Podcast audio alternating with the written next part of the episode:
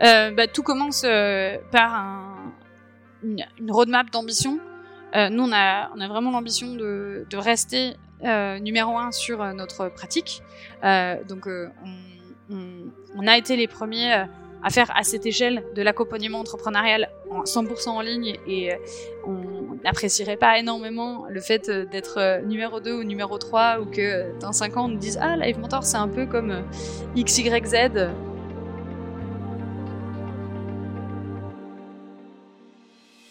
Salut, je suis Romain Collignon et bienvenue dans Structure, le podcast qui rassemble les dirigeants des plus belles boîtes du web afin de répondre à cette question. Comment se pilote l'hypercroissance?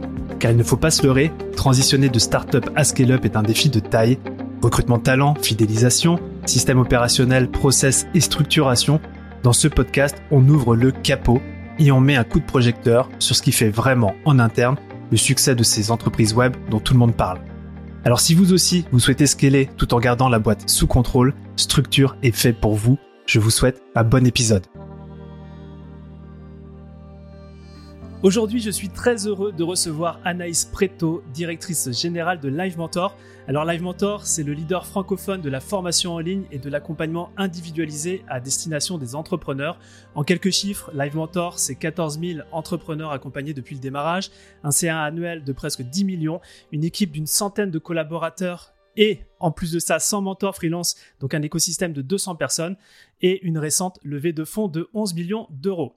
Alors si je suis aussi enthousiaste à l'idée de passer ce moment avec Anaïs, c'est parce qu'elle représente tout ce que je souhaite mettre en lumière dans Structure, la partie invisible et structurelle de l'hypercroissance. On va parler par exemple de gestion euh, des investisseurs, des équipes, des institutionnels, des finances, etc. Et dans ces domaines, je peux vous dire qu'Anaïs a énormément de choses et surtout d'expériences à nous partager. Je vais me faire un grand plaisir de l'interviewer pour vous. Anaïs, merci d'être avec nous aujourd'hui. Comment tu vas?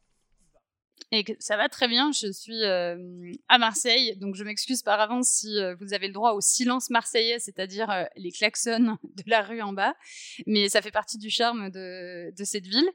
Et euh, non, je suis ravie, je suis ravie d'échanger. Comme je disais euh, un petit peu en off avant, on est dans une, euh, une période assez chargée de clôture de budget, donc j'espère que j'arriverai à être dynamique malgré les faibles nuits, parce que ça fait partie quand même de l'envers du décor.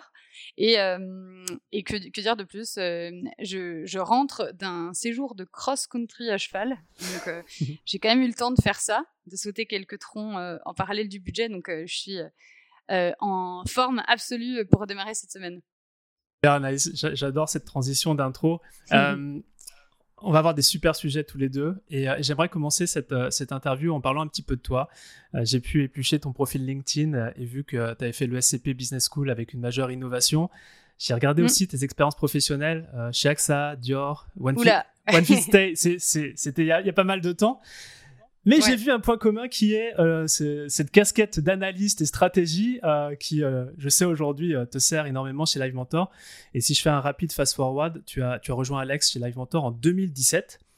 Mm-hmm. Ce que j'aimerais beaucoup que tu puisses nous partager pour démarrer, c'est que tu puisses nous parler rétrospectivement de la genèse de Live Mentor. Et ce qui va m'intéresser, c'est dans quel contexte tu as rejoint cette belle aventure en 2017. Carrément. Alors, est-ce que tu veux que je t'explique un petit peu mon parcours avant euh, pour t'expliquer un peu, juste parce que c'est assez important, je pense, euh, sur euh, comment je suis arrivée chez Live. alors, bon, juste pour très rapidement démarrer par le début, moi je suis pas du tout d'un background entrepreneurial. Mes parents sont pour l'une fonctionnaires et pour l'autre euh, dans l'horlogerie, donc rien à voir. Euh, et donc l'entreprise, c'était un truc qui était euh, absolument pas présent à la maison, contrairement à, d'autres personnes que je peux côtoyer. Et ça, c'est un truc que j'ai vraiment en commun avec Alex, le fait de pas du tout venir de, ce background-là. Et je pense que c'est une des raisons pour lesquelles on a aussi tôt voulu lancer quelque chose comme live, parce qu'on s'est rendu compte que le fait de de pouvoir avoir la chance d'être entouré par des personnes qui ont monté une entreprise, qui ont vraiment mis les mains dans le combat de ces projets entrepreneuriales, ça a changé tout.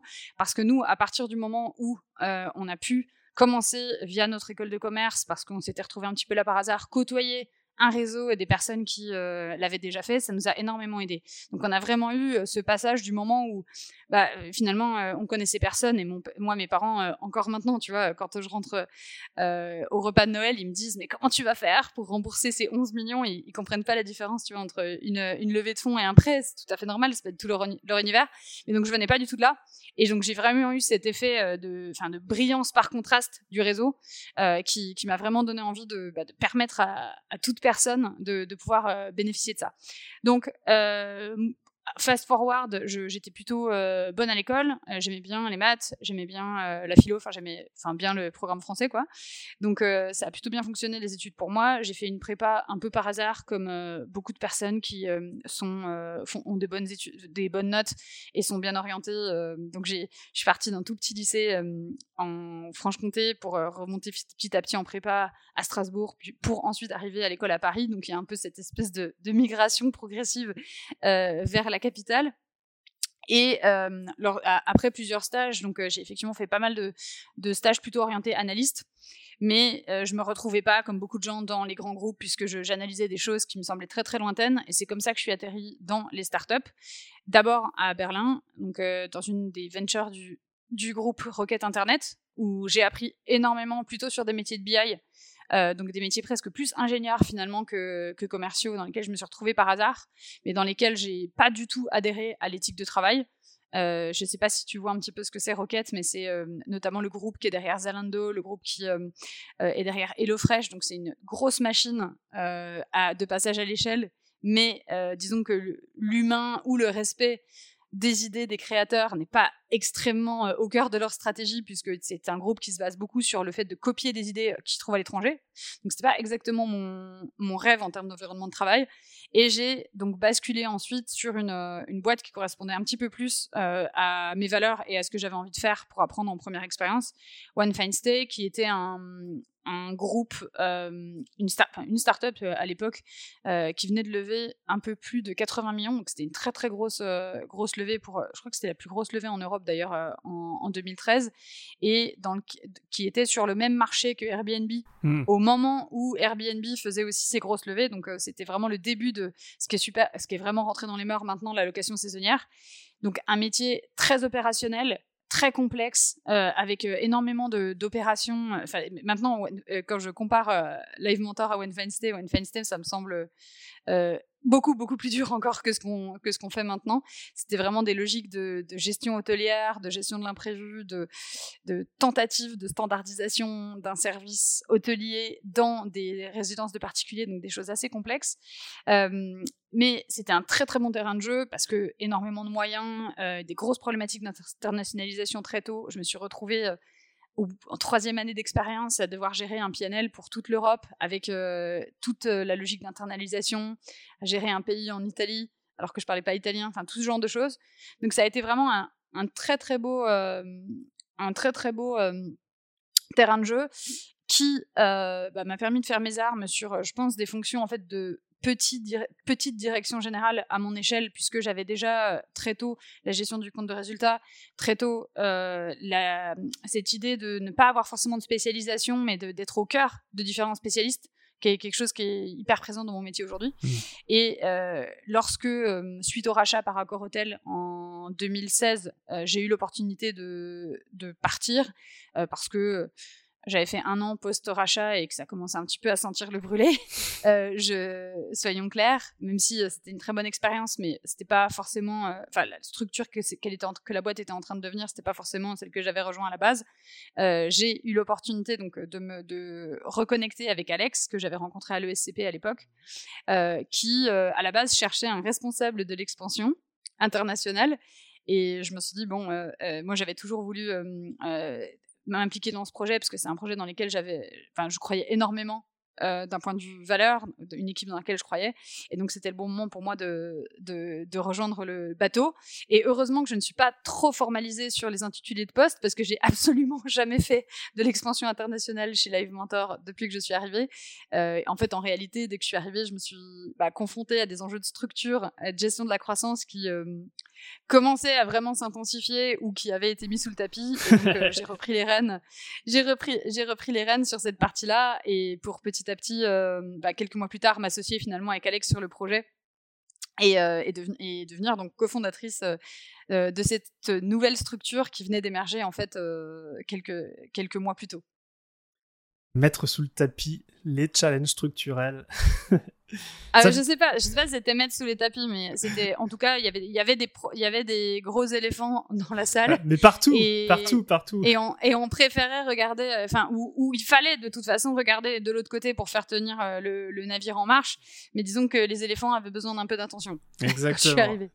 T'es venu t'occuper des éléphants. Et, euh, et c'est aussi un peu l'objet de ce que l'on fait avec Structure le podcast. Hein, c'est aussi de, de, mettre un coup de projecteur sur ce qu'il y a sous le tapis pour vraiment s'en occuper.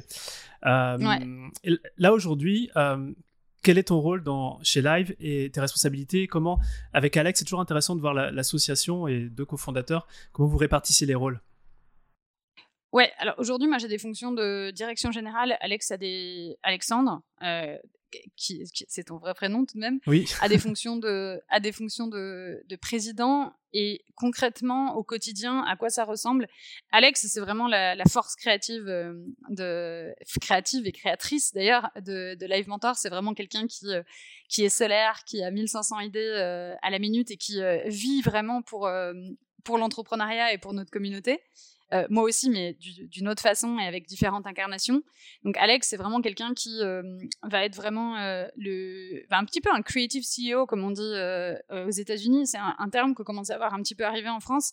C'est quelqu'un qui va, il va être en charge de tout ce qui va être donc lien avec notre communauté, animation d'événements avec notre communauté, conception de nouvelles offres aussi pour pour notre communauté. Typiquement, en ce moment, on va lancer un un, produit premium euh, pour des entrepreneurs un petit peu plus euh, avancés de notre communauté. Ça, c'est quelque chose que Alex va développer.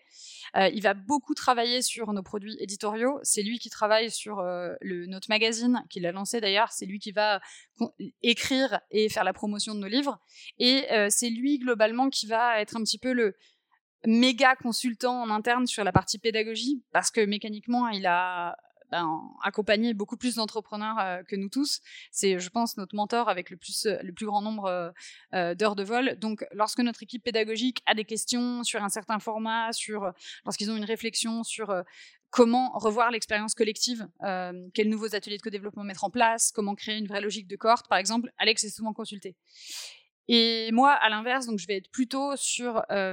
bah, alors, il y a une première chose, c'est faire tourner les idées d'Alex c'est, euh, je plaisante en disant ça, mais une fois que les offres sont, sont ont trouvé leur marché, parce qu'il y a beaucoup d'initiatives qui sont lancées par Alex sur la partie innovation, donc bah, faire en sorte que les équipes opérationnelles s'en saisissent de sorte à pouvoir répéter cette nouvelle offre et d'avoir un, niveau de qualité qui soit homogène.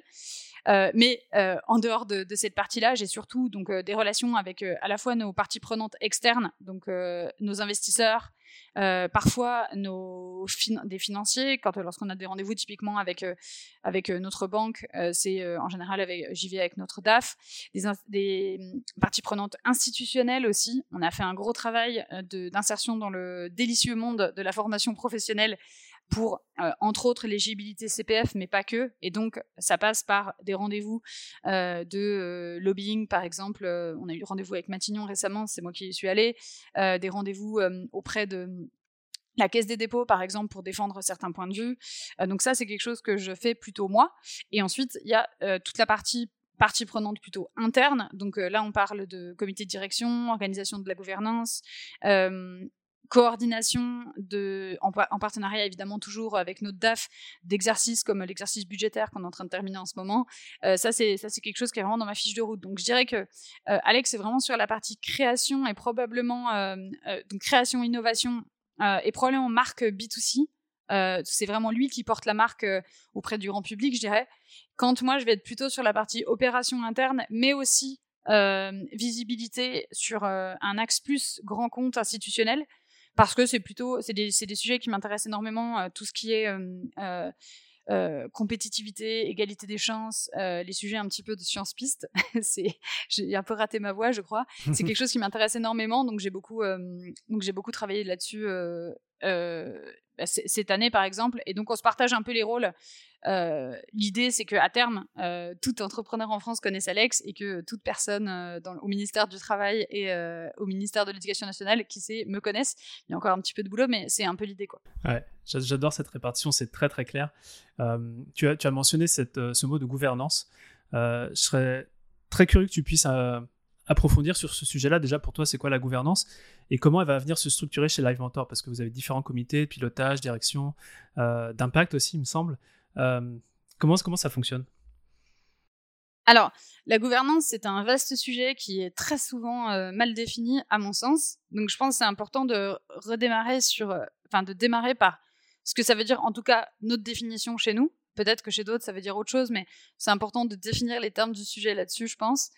Chez nous, la gouvernance, on la définit par les mécanismes, les systèmes et les organisations, fait très scolaire, qui permettent de prendre des décisions de façon efficace et juste, à la fois pour nos utilisateurs finaux et aussi pour euh, les équipes internes. C'est important de le préciser parce que souvent, des entreprises dans lesquelles il y a une mauvaise gouvernance, c'est des entreprises dans lesquelles, euh, bon, le service n'est pas terrible, donc c'est pas c'est pas bien pour les utilisateurs, donc on faillit à notre mission. Mais euh, c'est aussi assez horrible en interne, puisque euh, en général, c'est des entreprises dans lesquelles on ne comprend pas comment les décisions sont prises. Parfois, on ne comprend pas les décisions tout court. Euh, il y a énormément de flou, donc c'est important aussi. C'est aussi une source, je pense, de, bien-être, cette transparence sur la gouvernance et une gouvernance efficace pour les salariés également.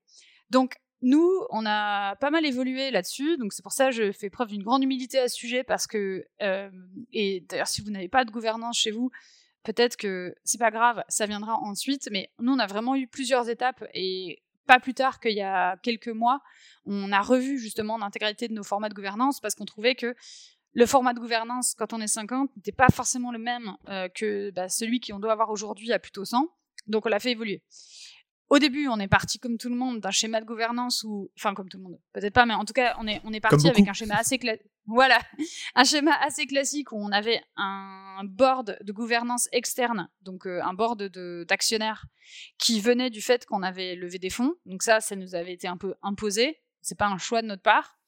Et en interne, on avait euh, bah, grosso modo euh, à la fois pas de gouvernance et beaucoup de gouvernance dans la mesure où on était une dizaine, donc toutes les décisions se prenaient un petit peu ensemble. Euh, on était tous dans un même bureau et il y avait un petit peu ce côté euh, groupe de rock qui faisait que bah, tout le monde comprenait de toute façon euh, quel était l'objectif et, et, savait comment travailler. Il y avait, il qui en interne comme profil? Il y avait toi, Alexandre, et puis après c'était quel type de poste? Alors, on avait des commerciaux au début, euh, avec euh, notamment Victor Angelo qui, euh, qui, a, qui, a, fait le premier, la première structuration jusqu'à l'année dernière de notre équipe sales, qui est partie maintenant pour monter une chaîne de restauration d'arancini. Donc, comme quoi, nos alumni font de l'entrepreneuriat aussi. on avait Baptiste Dodan qui s'occupe du marketing chez nous, Mehdi qui venait de nous rejoindre sur la partie DAF qui est toujours avec nous, et le reste c'était vraiment principalement ouais, des, commerciaux ou des développeurs avec nos premiers mmh. développeurs, Romain Sibyl. Donc c'était assez hétérogène. À l'époque, il n'y avait pas de télétravail. Euh, on ne savait pas que ça existait, je crois. Et euh, donc tout le monde était dans la même pièce, on n'avait pas de problème. Évidemment, ça c'est devenu le gros souk à partir du moment où on a commencé à dépasser les 30.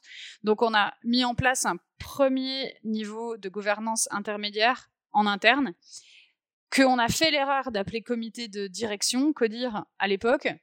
Ça c'est vraiment, euh, je reviendrai là-dessus, mais une des erreurs qu'il faut éviter, parce que surtout quand vous grossissez vite, euh, les attacher, je trouve, un organe de direction à un grade dans une organisation qui est en phase de structuration, c'est très dangereux parce que ça enlève énormément de flexibilité, mais je reviendrai dessus. Donc on avait ce comité de direction euh, euh, une fois par semaine dans lequel on regardait un set de KPI précis avec ensuite un ordre du jour qui était préparé à l'avance. Donc je crois que c'était deux heures une fois par semaine. Mmh ça peut paraître beaucoup, mais en vérité, euh, il y a toujours des choses à se dire. Euh, et je pense que dans cette phase-là, c'est déjà très bien en fait d'arriver à créer le rituel parce que ça permet de forcer en fait euh, les 5-6 personnes un petit peu clés dans la structure à se parler et ça permet, je pense, d'avoir un, un premier pansement contre les silos potentiels qui peuvent arriver. Et il faut, quoi qu'il arrive, maintenir cette réunion, créer cette habitude et c'est déjà un bon premier pas vers la gouvernance. Ensuite, euh, le problème que on va avoir avec ce schéma-là, quand on commence à atteindre les 100 personnes, et nous on l'a connu, c'est que en fait vous allez vous rendre compte que les personnes que vous aviez nommées dans ce comité-là, bah, c'est pas forcément celles qui doivent se réunir toutes les semaines euh, parce que votre organisation elle a changé, parce que euh, Alex il dit souvent ça et il a raison. L'hypercroissance c'est inhumain. Il y a très peu de personnes qui peuvent en réalité euh, faire la progression qui est nécessaire lorsqu'on passe de 50 à 100.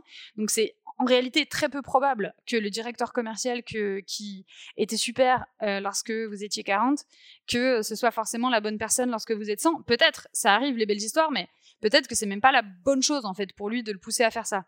Donc euh, nous, la difficulté qu'on a eue euh, typiquement euh, dans, dans, cette phase un petit peu intermédiaire, c'est qu'en fait, on s'est retrouvé avec un comité, qu'on avait appelé CODIR un peu par hasard, où en fait les personnes pensaient qu'elles avaient été nommées à vie quasi, parce que c'était comme si c'était associé à un, comme si c'était associé à un titre. Ouais, ouais c'est ça. Et, et, donc forcément, c'est compliqué parce que ben euh, ça crée plein de discussions un petit peu problématiques parce que ça n'avait pas été annoncé depuis le début que c'était quelque chose qui pouvait être renouvelé. Euh, ça crée enfin beaucoup de bruit un petit peu pour rien. Donc là cette fois dans cette euh, dans la nouvelle refonte qu'on a faite, on a un comité de direction qu'on a plutôt appelé d'ailleurs Copil et dans lequel on a insisté d'entrée lors des nominations sur le fait que euh, c'était euh, aucune nomination était à vie, que c'était quelque chose qui était euh, susceptible d'être renouvelé, tous les ans, que il était possible d'être sorti du, comité en question dès lors qu'il y avait, je crois, validation de trois autres membres, il me semble, et que c'était pas un aveu d'échec de sortir du comité, c'est juste que bah, finalement c'est presque une bonne nouvelle, ça veut dire que la boîte a tellement grandi que on doit faire rentrer des profils encore plus seniors, encore plus expérimentés, etc. Et euh, aussi pour une simple bonne raison que euh, un, comité de ce type-là avec plus de 10 personnes, c'est juste n'importe quoi. Donc, euh, à un moment, on est obligé de, de, limiter ça. Donc, ça, ça a été le premier, premier, je dirais, euh, enseignement, faire attention à ce que ce soit considéré comme quelque chose qui, euh, enfin, une gouvernance pour qu'elle soit efficace, elle doit évoluer avec l'entreprise, donc c'est quelque chose qui est vivant. C'est pas un grade, il y a rien d'honorifique là-dedans. Euh, donc, je pense c'est important aussi de garder aussi un état d'esprit où c'est pas quelque chose qui flatte trop l'ego, le fait d'être à ce comité de direction là, parce que bah, sinon ça crée des conversations difficiles quoi. Et donc je conseillerais aussi pour ceux qui ont des grilles de salaire de pas l'attacher à un facteur de rémunération parce que bah, évidemment ça enlève de la flexibilité sinon puisque bah, ça sous-entendrait de moins payer les personnes qui n'y sont plus ce qui est un peu problématique dans la mmh. pratique. Donc il y a ça. Et ensuite au niveau du format on l'a fait évoluer aussi parce que bah, plus on se structure plus on a aussi d'analytics qui sont euh, efficaces. Donc quand au début on se force à se réunir toutes les semaines pour regarder 10 KPI euh, en fait, c'est aussi et surtout parce que sinon personne ne les regarde. Donc, ça permet de créer cette habitude. Évidemment, quand on progresse, euh, les KPI deviennent beaucoup plus accessibles en temps réel. Donc, nous, on a chaque jour des, reportings qui tombent dans notre dans nos boîtes, boîtes mail. Euh, on a aujourd'hui confiance dans les membres du CODIR pour regarder leurs KPI tous les jours, que tout le monde regarde nos KPI, ses KPI mutuels et qu'on n'ait pas besoin de les regarder pendant deux heures toutes les semaines. Donc, maintenant, on a un format où c'est 45 minutes euh, toutes les semaines avec un format où chacun doit à l'avance pré-remplir euh, euh, avec un petit système de post-it des 3 P, donc problème, projet et et progrès. J'oublie le premier, le plus important. Donc chaque membre du codir cette fois, c'est chaque semaine remplit donc ces 3 P on les lit à l'avance, on a 45 minutes, euh, on a chacun a 5 pastilles, je crois, on vote pour 5 euh, pastilles, on met 5 euh, pastilles sur les, post-it en question, et on ne parle que des, sujets qui génèrent un consensus autour du fait d'être ce, dans cette réunion-là. Ça permet d'éviter d'avoir des meetings qui sont de l'update parce que le fait d'avoir lu les post-it avant, ça suffit en général. Et ça permet du coup d'avoir un format un peu plus sympa euh, où euh, c'est beaucoup plus dynamique, c'est que 45 minutes, donc euh, enfin dans nos agendas c'est très précieux de pas de pas faire deux heures. Et à l'inverse, on garde une fois par mois un créneau de deux heures qui est disponible pour les personnes qui le souhaitent pour faire un deep dive éventuel. Donc ça peut être soit un membre du CODIR qui fait un deep dive sur un sujet, je sais pas, l'acquisition sur AdWords par exemple, mmh ou quelqu'un d'extérieur qu'on invite pour présenter un projet. Donc, on a ce créneau-là qui est dispo une fois par mois pour ceux qui le souhaitent. On sait que tous les membres du CODIR sont dispo à ce moment-là. Et on fait une fois par mois aussi une revue stratégique où là, cette fois, c'est deux heures. On regarde les comptes de résultats, la santé financière de la structure et on revoit aussi les OKR donc pour voir si on a bien progressé par rapport aux objectifs qu'on s'était fixés. Donc en gros, on est passé d'un meeting de deux heures à, trois moments moins fréquents et plus courts. Ouais, avec une temporalité qui est différente en fonction de l'urgence aussi des, sujets. Mm. J'aime bien, j'aime bien T3P, c'est, euh, ça permet de bien se les remémorer. Nous, on, regarde le, scorecard, donc pareil, les KPI, on va regarder euh, ce qu'on appelle les ROCs, c'est les objectifs mm. trimestriels. Et puis on a aussi toute une liste de, c'est tous les problèmes qu'on peut, euh, qu'on doit résoudre dans le meeting, qui ne peuvent pas être résolus de manière asynchrone. Hein. Des fois, entre deux, deux personnes du, du, comité, euh, ça peut être résolu sans que tout le monde soit au courant. Euh, mm. J'ai juste une question toi, sur les objectifs. Tu parlais d'OKR. Euh, quelle, est, mm. quelle est la, la, fréquence à laquelle vous les, vous les mettez en place? C'est trimestriel aussi ou c'est plus rapide? Alors, grande question. en fait, on a, pour être tout à fait transparente, on a travaillé avec des OKR jusqu'à 2020. Et en 2020, fin 2020, début 2021, enfin en 2020, on a une croissance assez incroyable. Donc, je dirais que notre seul OKR, c'était croître, croître, croître, croître. Donc, on les a un peu, ils étaient là, mais en vrai, ils sont devenus obsolètes assez vite parce que j'avoue qu'on n'avait pas prévu le Covid dans nos OKR. on n'était pas encore assez voyants pour ça. Et en 2021, on, est, on a une année un peu spéciale où on a enchaîné un contrôle fiscal, une levée de fonds, et où ensuite moi j'ai eu des gros problèmes de santé euh, en septembre. Donc du coup, euh, j'ai un peu passé l'année 2020 à dire bon, faut vraiment qu'on fasse les OKR et en fait au final on s'est retrouvé en décembre sans les avoir fait. Donc là cette fois on reprend vraiment le cycle euh, des OKR correctement. Donc c'est aussi pour montrer l'envers du décor. toute boîte est un peu bordélique au fond, à, un différent niveau. Aujourd'hui, ce qu'on fait, c'est qu'on fait donc, on reprend donc les bonnes pratiques. On, on fait des OKR annuels pour l'entreprise. Et ensuite, les équipes euh, se fixent des KR tactiques, euh, des key results. Donc, euh, c'est des, des, résultats clés en fait associés aux, résultats de l'entreprise, aux résultats clés de l'entreprise. Et on fait, on travaille sur des cycles de 4 mois. Donc là, typiquement, on a un cycle qui démarre en février et qui va jusqu'à juin. Ok. 4 mois, c'est une raison mm. particulière derrière ça ou? Non, bah, c'est en fait c'est des on, s'est, à la base, on voulait faire, euh, on voulait en faire quatre, et en fait, on s'est dit que trois, c'était déjà pas si mal parce que en, bah, en, France, on a quand même cette période un peu bizarre de l'été où personne n'est là.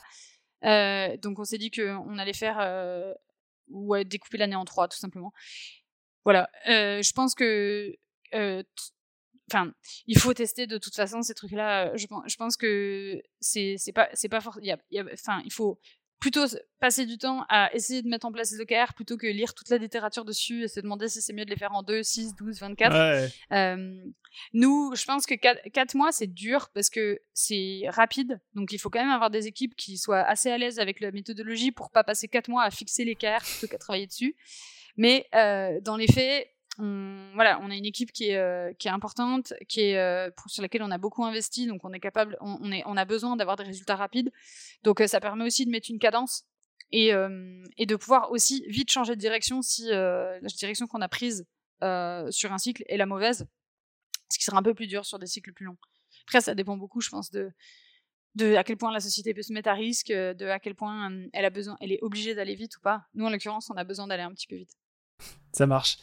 Euh, donc là, on a, tu, nous as brossé euh, tout ce que vous avez en, place en termes de gouvernance. Euh, y a, Alors, on a d'autres choses en réalité. J'ai oublié quelques petites choses. On a un, en complément donc de la partie CODIR, vraiment, on a aussi un, donc, un comité d'OKR, COKR.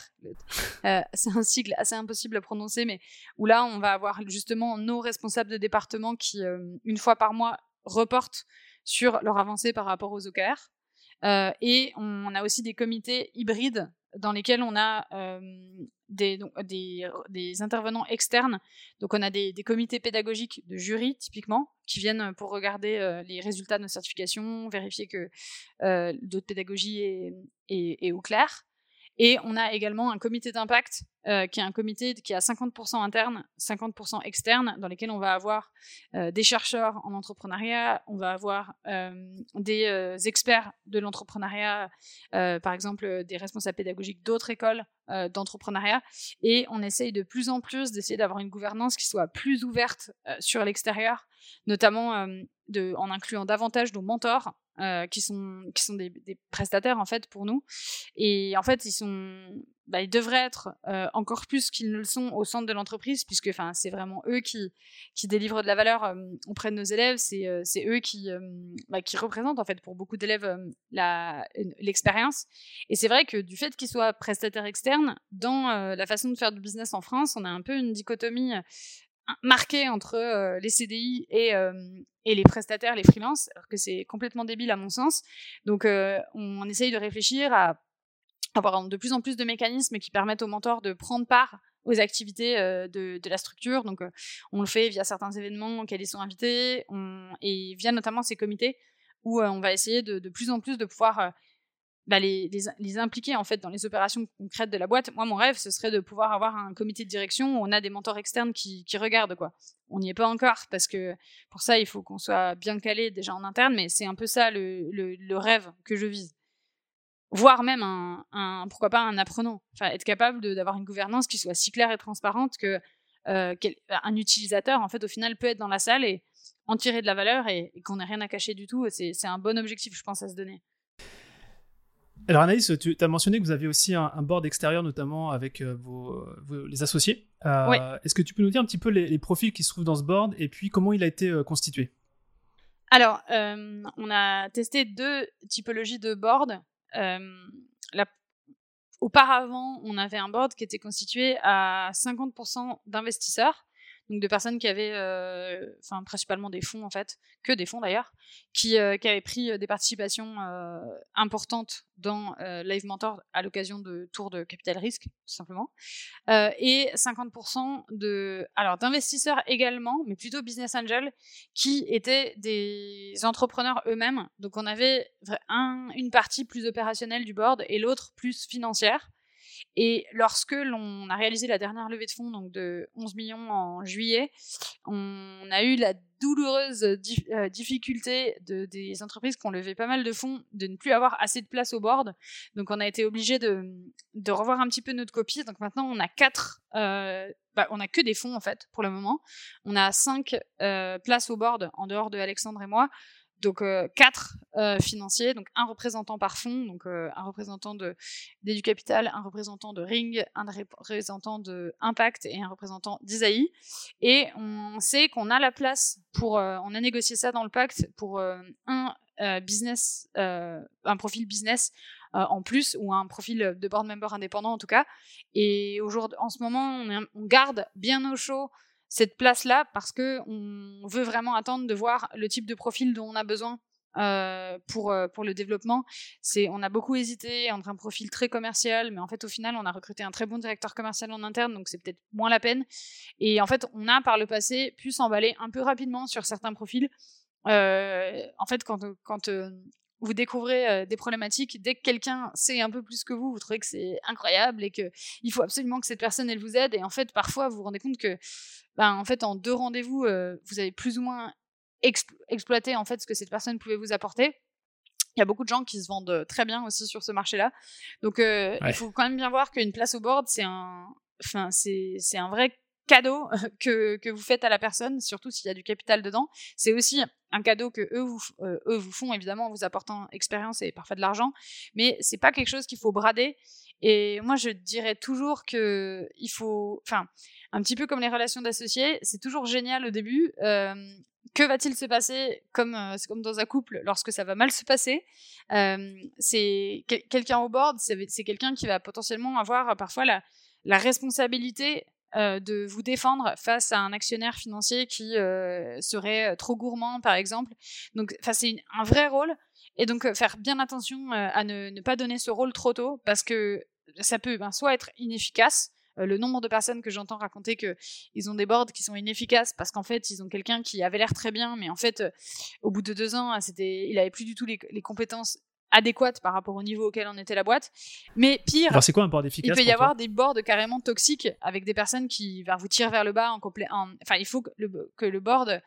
Euh, je répondrai après à ta question, mais le, board, il faut bien voir que ça peut, ça peut devenir vraiment un moment euh, difficile pour les entrepreneurs. Euh, il peut y avoir des boards dans lesquels enfin vous avez pas vous aurez pas le sentiment d'être nous ça ne s'est jamais arrivé mais il de, y a il y a des personnes de, de, mon entourage qui vivent des boards où enfin c'est une situation super stressante.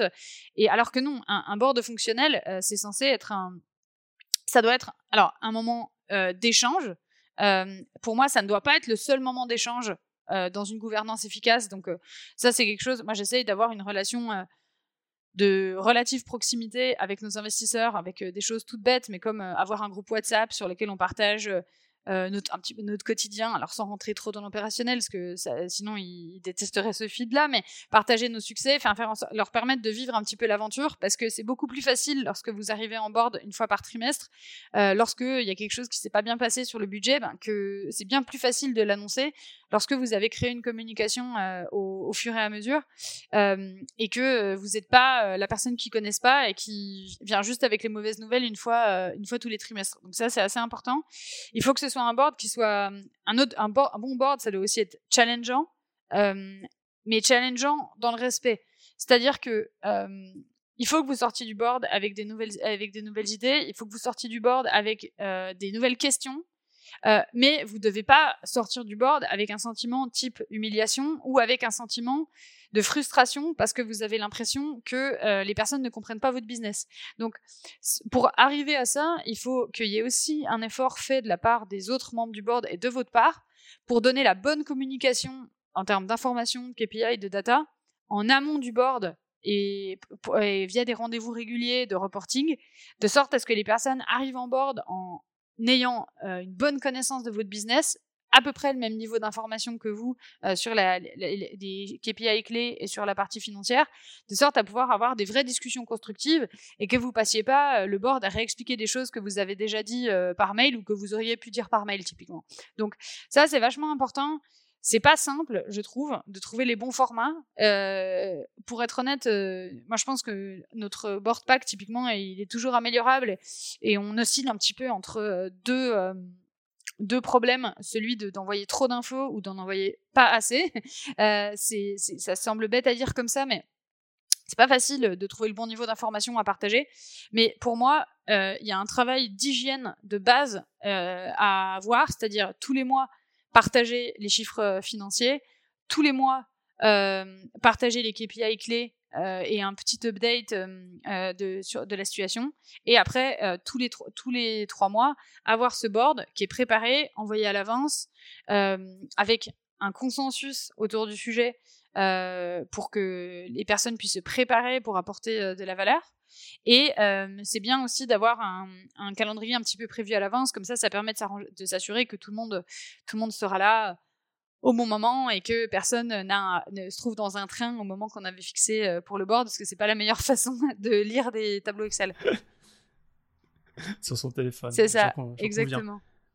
Euh, mais voilà, c'est euh, important, je pense, d'avoir vraiment ce cadre de, oui, de, de, de respect, de, de, compréhension mutuelle en gardant quand même le bon équilibre, parce que voilà, ça reste quand même euh, votre euh, boîte, c'est vous qui êtes dans l'opérationnel, et je pense que vous n'auriez pas envie d'avoir non plus des actionnaires qui vous appellent tous les jours, mais, euh, mais c'est important d'avoir quand même cette, d'avoir cette communication pour leur permettre de, bah d'avoir suffisamment d'informations pour apporter de, la, de, de, la valeur, parce que je, je pense qu'il y a beaucoup d'entrepreneurs qui attendent que leur board fasse des miracles, mais à un moment donné, s'ils n'ont pas les chiffres, soit ils sont magiciens, soit ils sont malhonnêtes. Ouais, et tu, tu conseillerais de, de... C'est quelque chose sur lequel on, songe, de, de, créer un board, euh, même quand tu n'as pas d'actionnaire externe? Moi, c'est quelque chose que je recommanderais carrément, parce que déjà, ça crée un rituel et ça crée, un...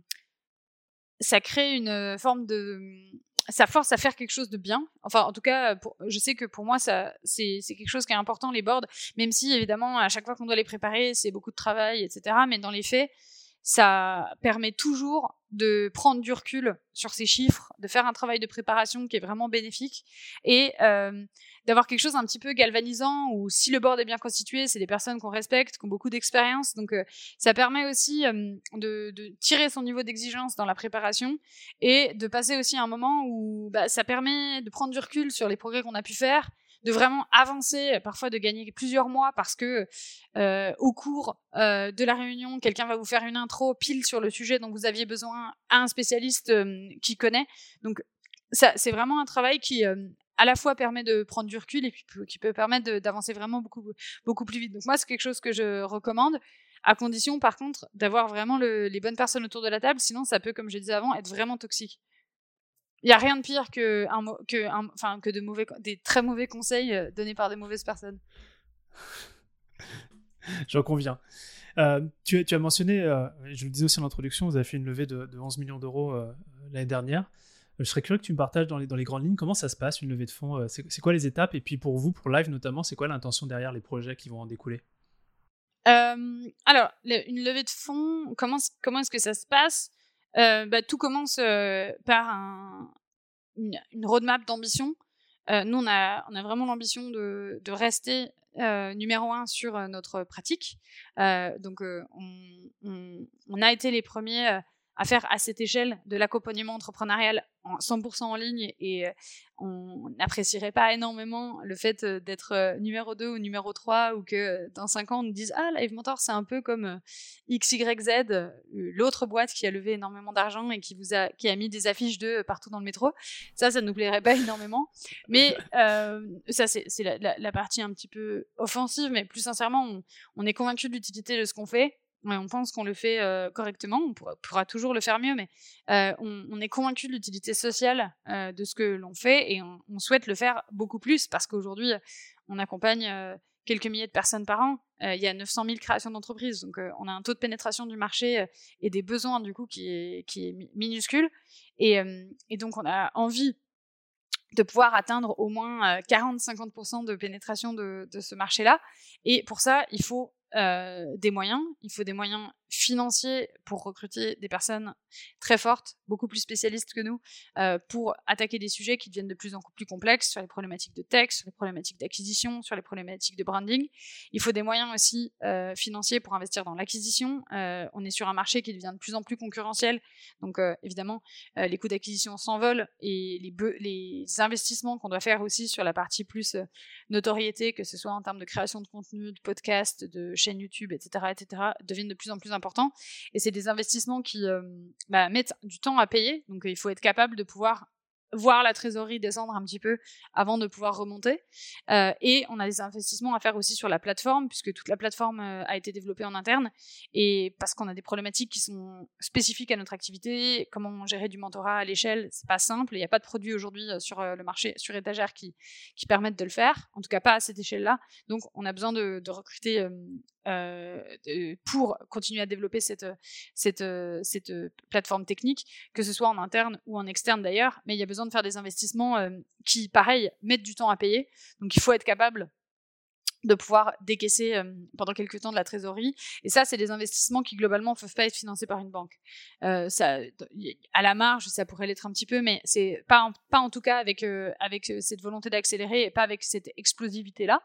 Donc c'est la raison pour laquelle une banque ne pourrait pas le faire, par curiosité. bah, une banque finance quand même rarement des investissements marketing. une banque finance quand même plus souvent de de de, de, de l'infrastructure ou, euh, ou euh, éventuellement du BFR. Ça dépend un petit peu des relations avec votre banque.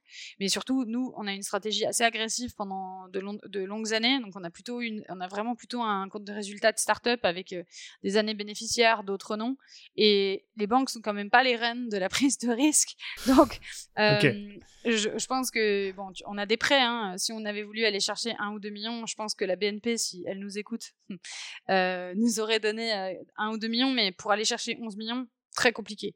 Et après, il y avait la a la possibilité évidemment euh, de faire appel à des, structures un peu intermédiaires, de, de, la dette plus orientée capital risque. Mais bon, euh, vous avez euh, ça vous fait des taux d'intérêt en général autour de 10-12% par an. Donc, enfin, il faut vraiment poser la question parce que c'est des, éléments qui mettent quand même la structure assez à risque. Donc, nous, on a fait ce choix-là pour l'explosivité, euh, pour pouvoir vraiment frapper fort et pouvoir se permettre de faire des investissements euh, très très rapides. Euh, après, évidemment, hein, ça vient avec, euh, avec son lot euh, d'inconvénients. Euh, ça dilue le capital, évidemment.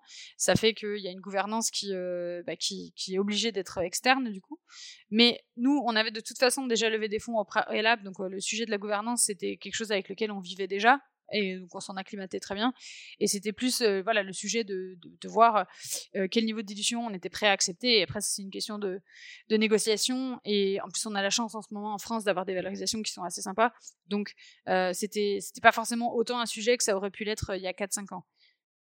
Et donc, à partir de ce moment-là, donc on parle de la roadmap d'ambition. on construit un BP pour mesurer le besoin de financement. Et ensuite, euh, s'enclenche. Alors, nous, on a travaillé avec un leveur de fonds sur euh, cette, euh, cette levée-là. C'est quelque chose qu'on n'avait jamais fait avant.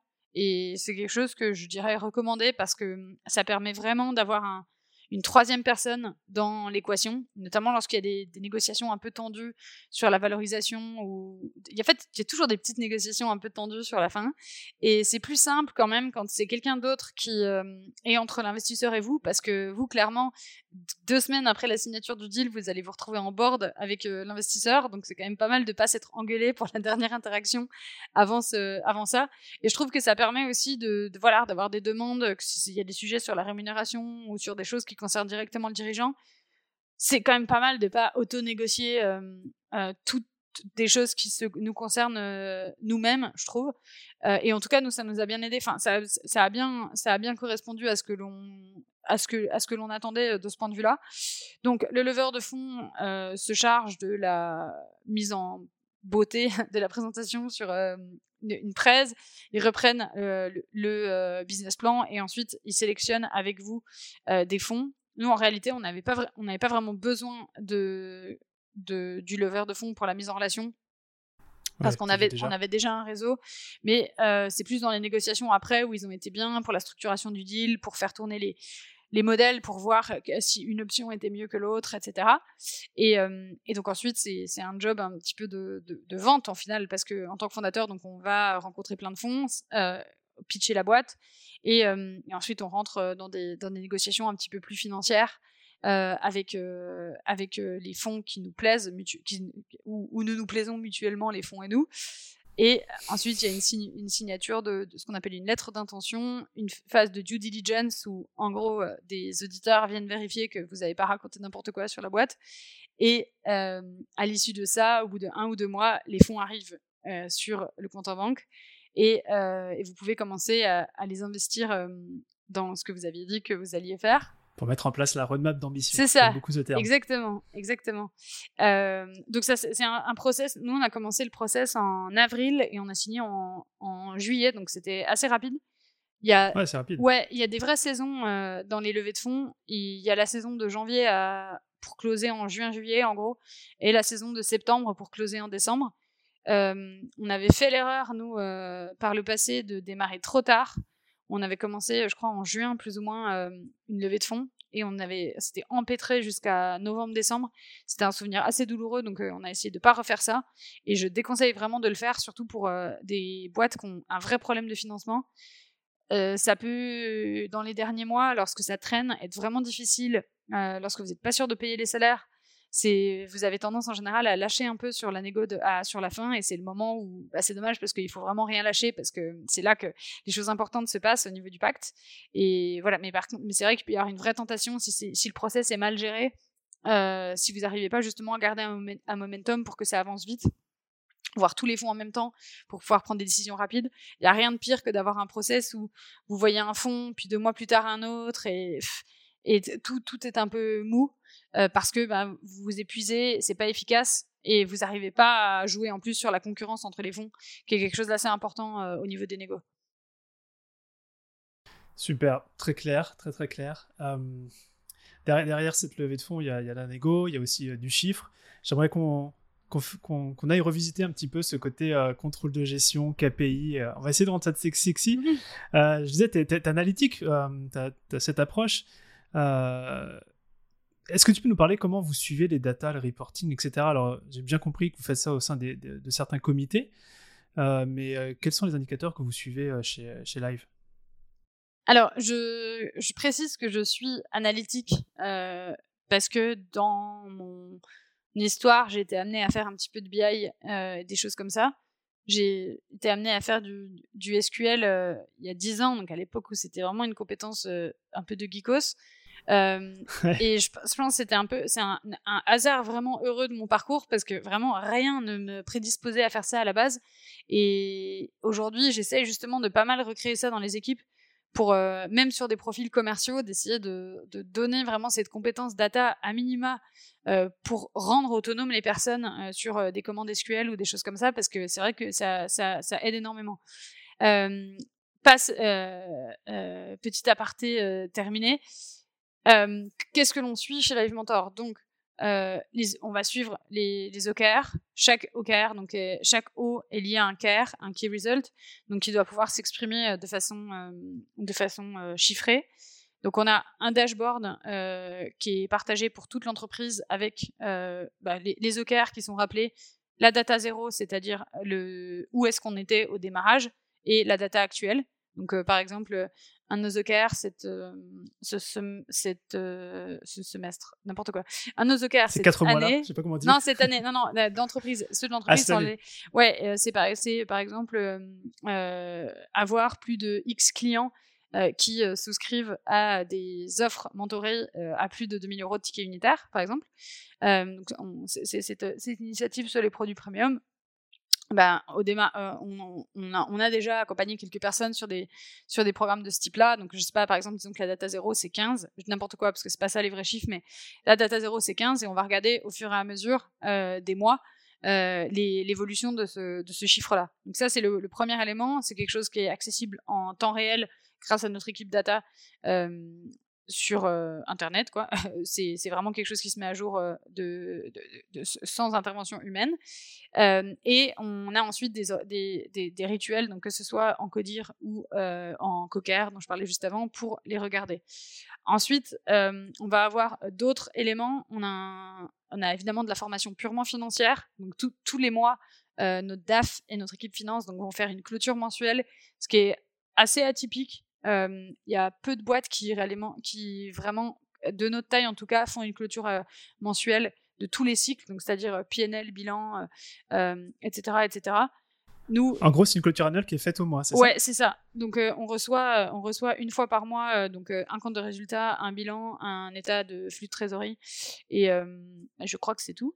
donc, ce qui permet d'avoir un, bon pilotage de, des mesures financières, donc notre marge contributive, euh, nos, euh, euh, le niveau de cash, qui est très important évidemment, surtout dans une boîte comme la nôtre, dans laquelle on peut avoir des investissements très très importants s'assurer qu'il nous reste de l'essence et des éléments un peu clés comme le, le, BFR qui est quelque chose qui dans les activités de formation comme les nôtres est quelque chose d'assez important à traquer. Et ensuite on va avoir donc des KPI plus extra financiers où bon chaque équipe va avoir ses propres KPI donc qui regardent en général, on essaie de, au maximum d'avoir des dashboards qui s'envoient euh, via Google, Data Studio euh, une fois par jour pour vraiment avoir l'info qui vienne euh, aux équipes. il y a certaines équipes qui préfèrent avoir des choses sur Metabase qui, peuvent consulter quand ils le souhaitent. Ça, je suis pas vraiment. Chacun fait un petit peu comme il veut tant que, tant que c'est suivi.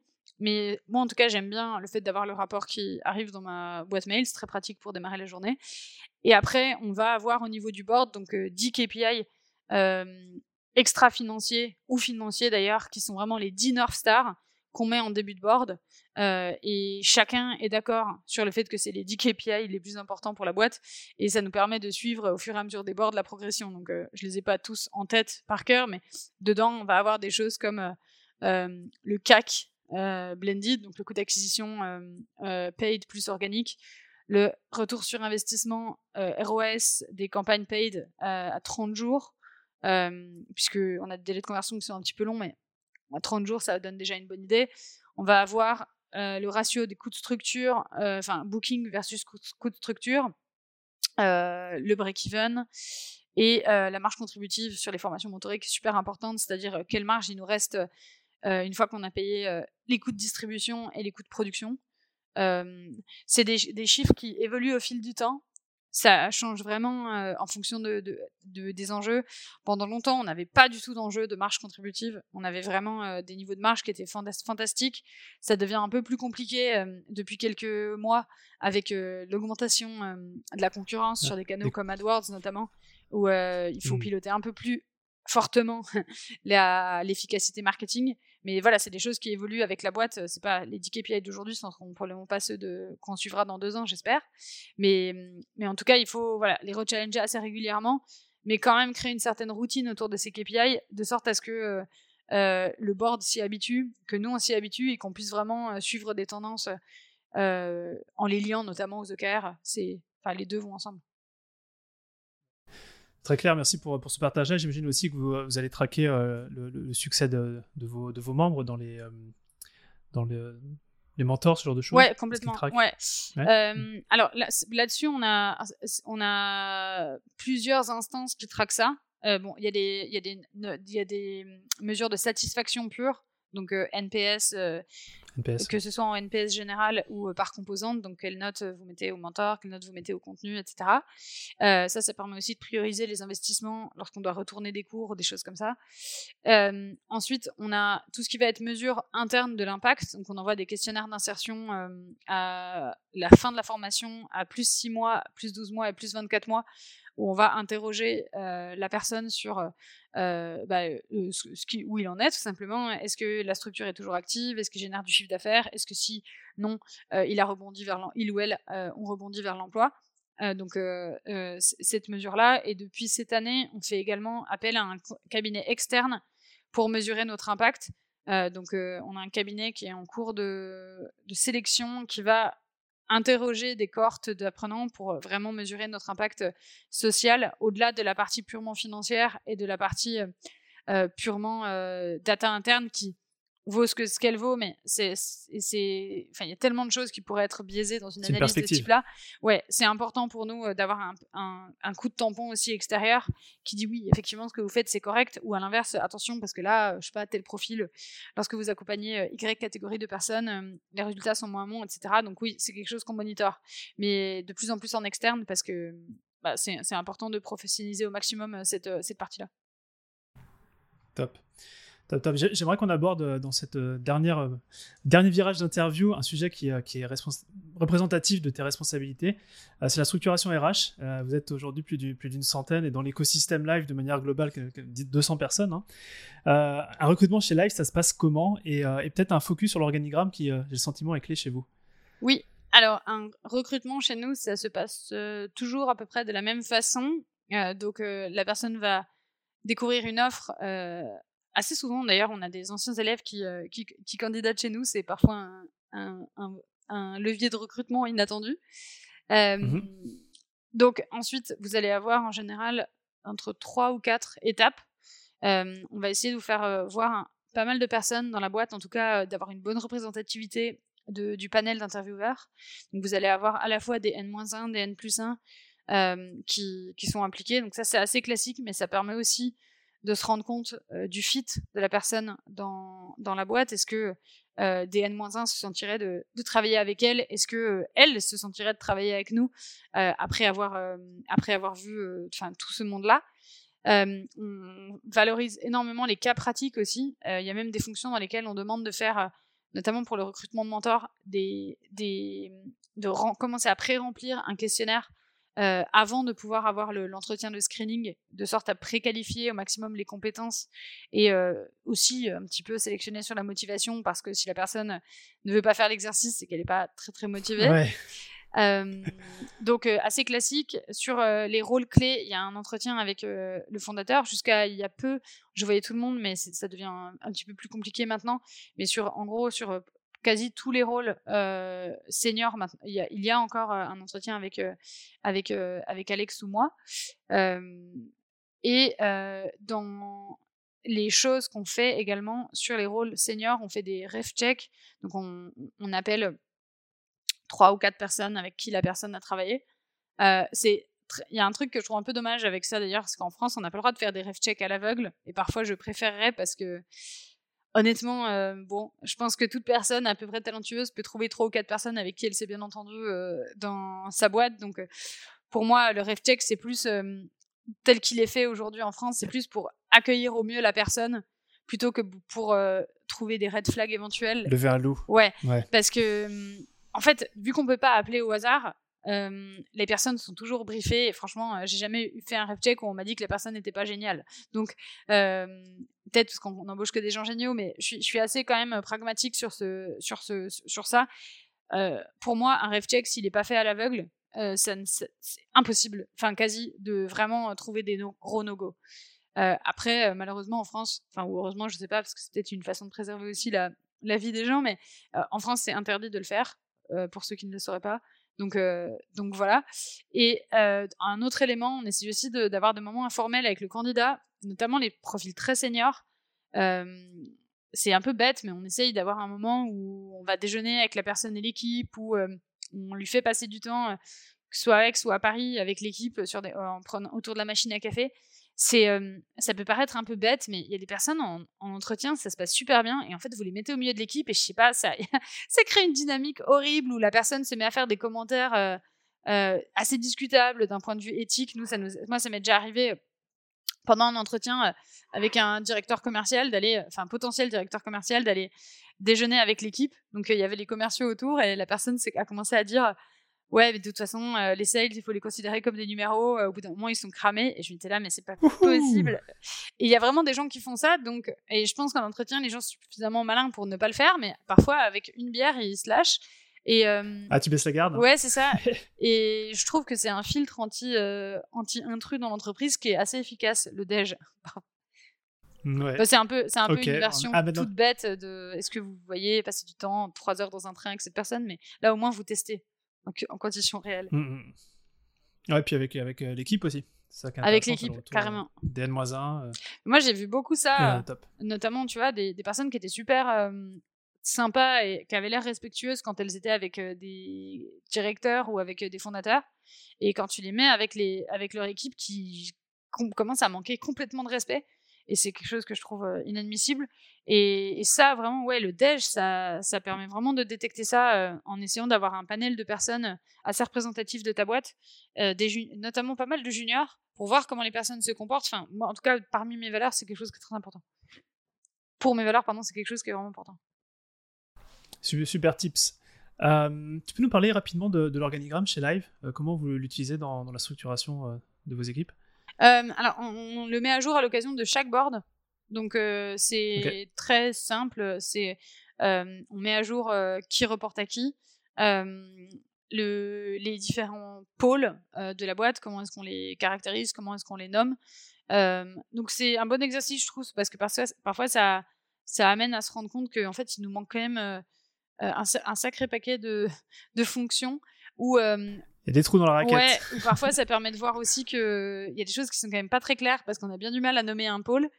Euh, on a fait un exercice d'ailleurs en, séminaire de comité de direction récemment où on a utilisé la méthodologie du produit, euh, enfin produit des jobs to be done.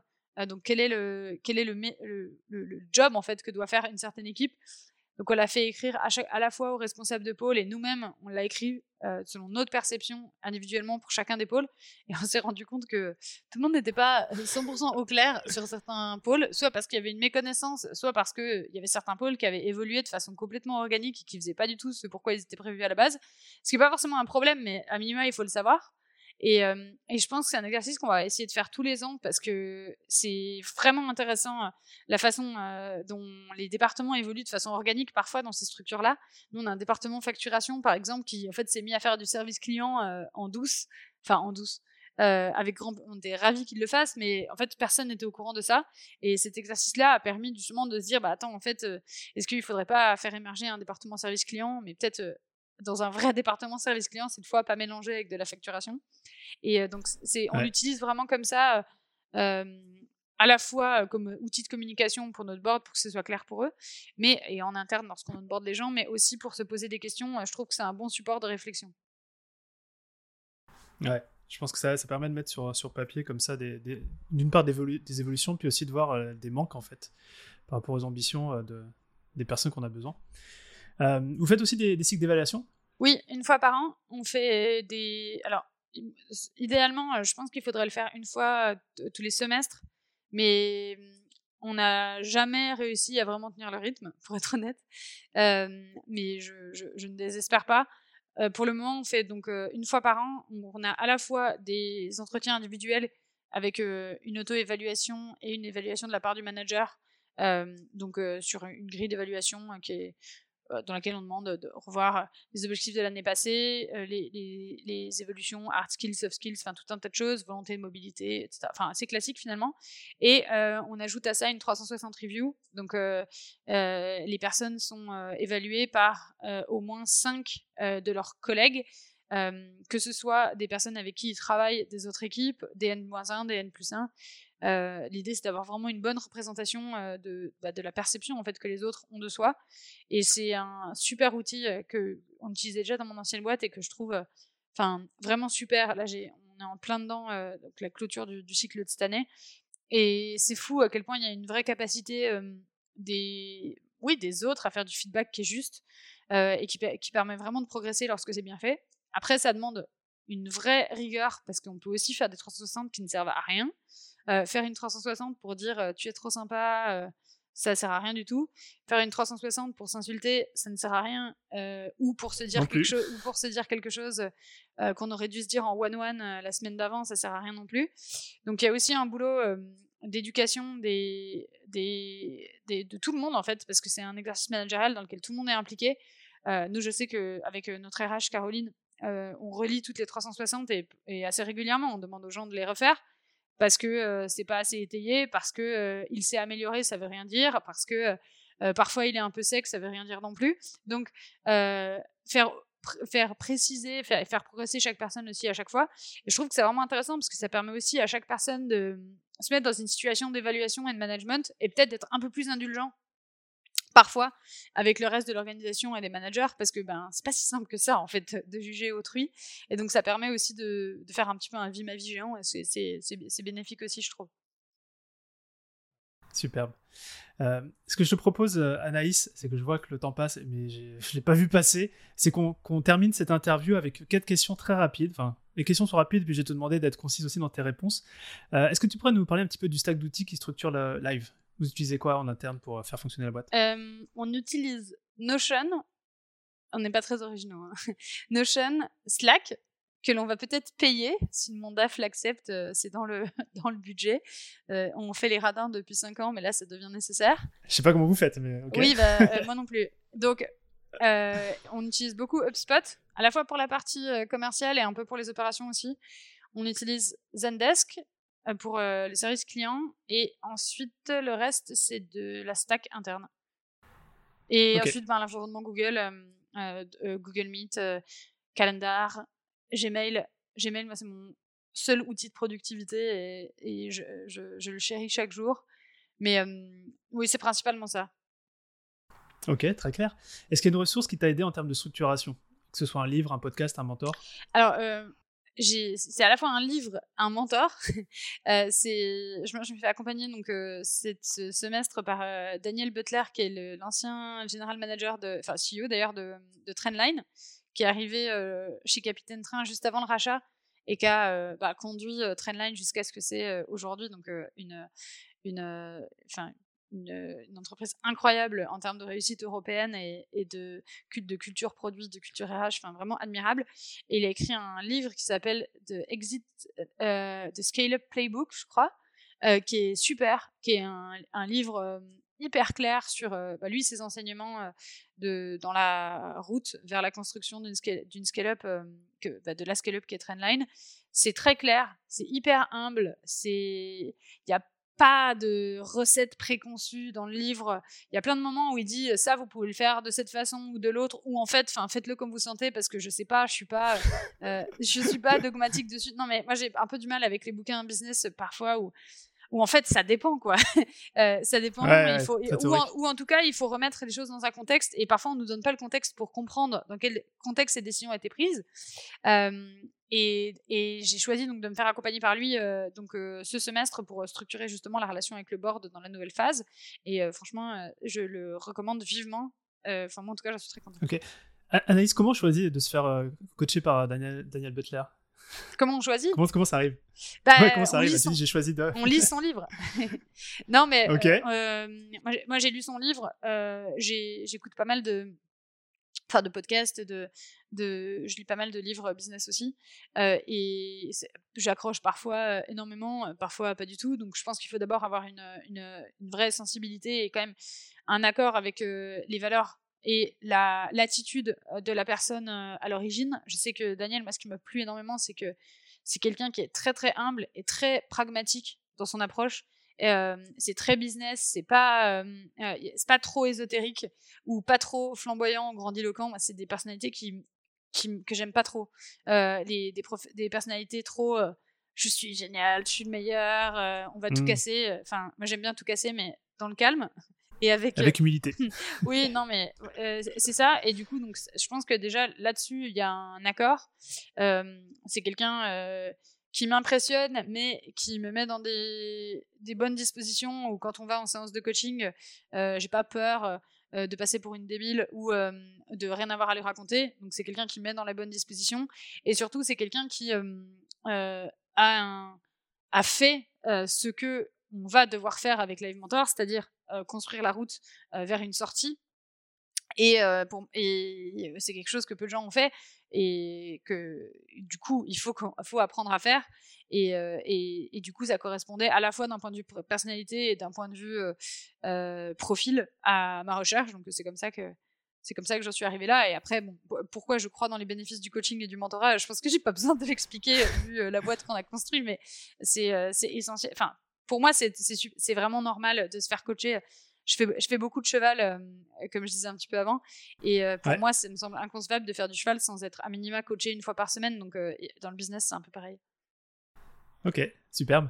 avant-dernière question, je t'invite à imaginer, on est dans un an, toi et moi. J'ai une bouteille de champagne en l'honneur de live. Est-ce que tu peux me dire à quoi spécifiquement on va trinquer? Et, bah, On aura trinqué à, tous les projets euh, que, que l'on aura accompagnés et qui se seront euh, euh, bah, traduits par des réussites personnelles, professionnelles pour, pour nos apprenants.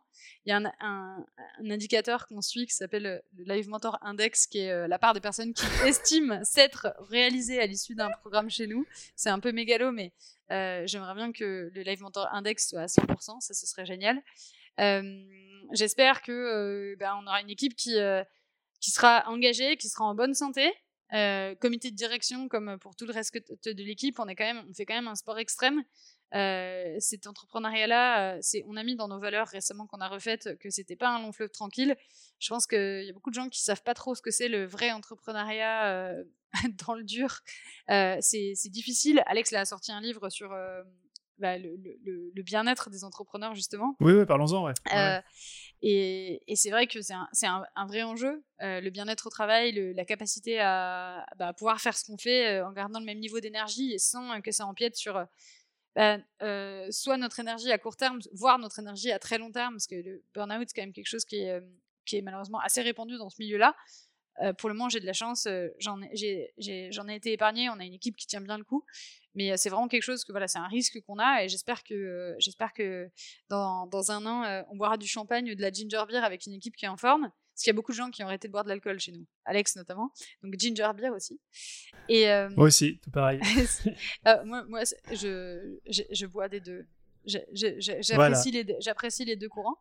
Euh, et, le et le troisième point, c'est, bah, je pense que d'un point de vue plus business, d'avoir euh, atteint ces fameux OKR, euh, d'avoir retrouvé, d'avoir retrouvé, d'avoir trouvé la croissance telle, bah, telle, telle qu'on la souhaite, c'est-à-dire à minima 50%, 50 par an, d'avoir des niveaux de marge qui soient beaux, parce que c'est quelque chose que qui n'est pas acceptable pour notre modèle d'avoir de la croissance sans, sans une, une santé économique et de commencer à, avoir un portefeuille un petit peu plus large que ce qu'on a aujourd'hui avec un nouveau, un, de nouvelles gammes de formations qu'on va lancer cette année, mais ça, je ne peux pas en dire plus pour le moment. surprise, surprise. si tu avais, si avais cet échange qu'on vient de passer ensemble, si tu avais trois pépites que tu, que tu aimerais absolument que, que notre audience garde avec elle, ça serait quoi? C'est-à-dire de ce que j'ai dit? Ouais, de ce que tu as dit. Ouais, si tu reflètes sur ce qui vient de se passer, ce que tu viens d'échanger, y avait trois sujets sur lesquels tu dis je veux vraiment que vous repartiez, euh, vous avez trois tatouages que vous devez vous faire en sortant de cette interview pour vous en rappeler, c'est quoi? Euh, bah, La première, je pense, c'est que ce sera de toute façon jamais parfait, donc euh, il faut déjà commencer par essayer. Euh, il faut pas mmh croire que euh, les, faut regarder un petit peu derrière les devantures dorées des boîtes, notamment, et voir un peu au-delà des, des, articles médiums.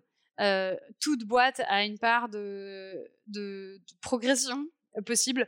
nous, typiquement, pendant longtemps, on avait une robustesse d'attaque qui était franchement discutable. pendant longtemps, on avait la finance avant que Mehdi arrive. Franchement, c'était n'importe quoi.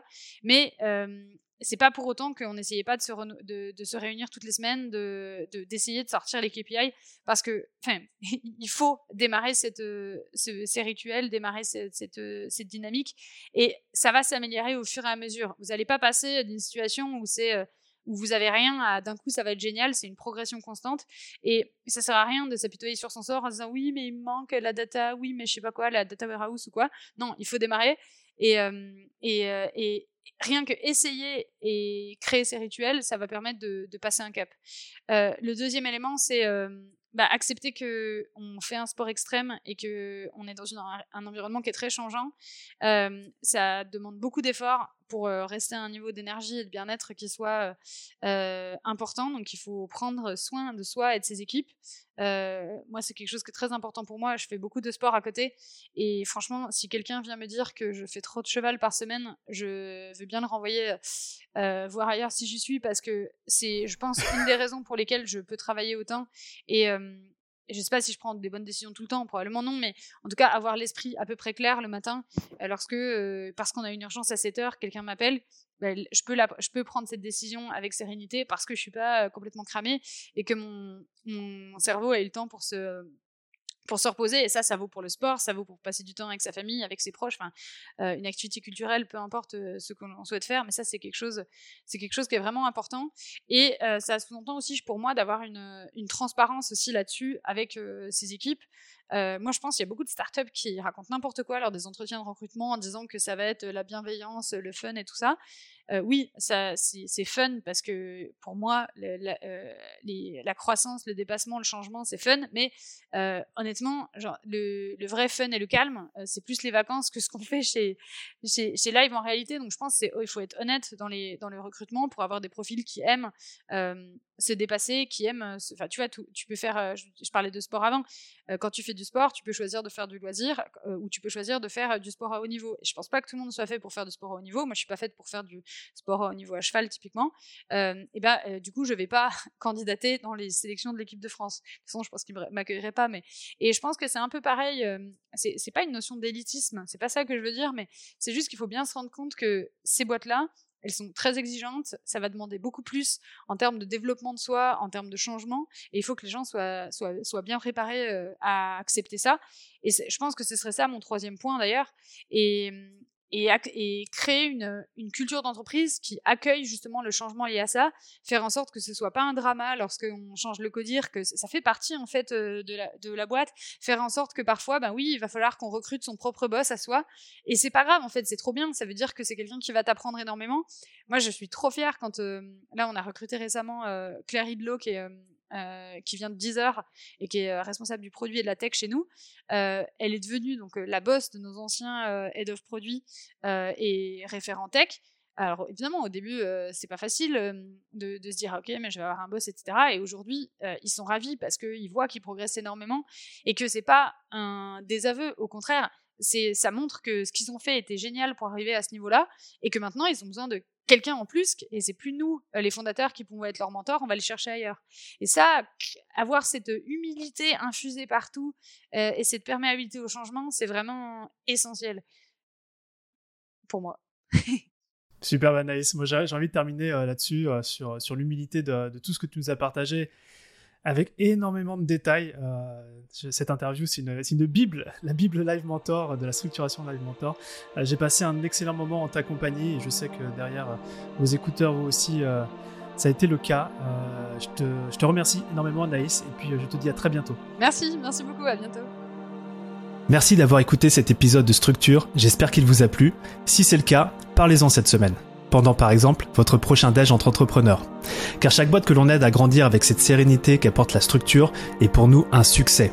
Un succès pour le dirigeant et surtout, ne l'oublions pas, un succès pour le bien-être de ses équipes. Maintenant, si vous souhaitez contribuer encore un peu plus à cette mission, abonnez-vous. Et laissez-moi un commentaire sympa accompagné du fameux 5 étoiles sur Apple Podcast. Ça fait toujours plaisir. Et évidemment, si on peut vous aider à connecter et à échanger avec d'autres entrepreneurs qui sont eux aussi en hypercroissance, c'est notre métier. Envoyez-nous simplement un email à structure@romaincollignon.com et on trouvera forcément un groupe d'entrepreneurs fait pour vous. À bientôt!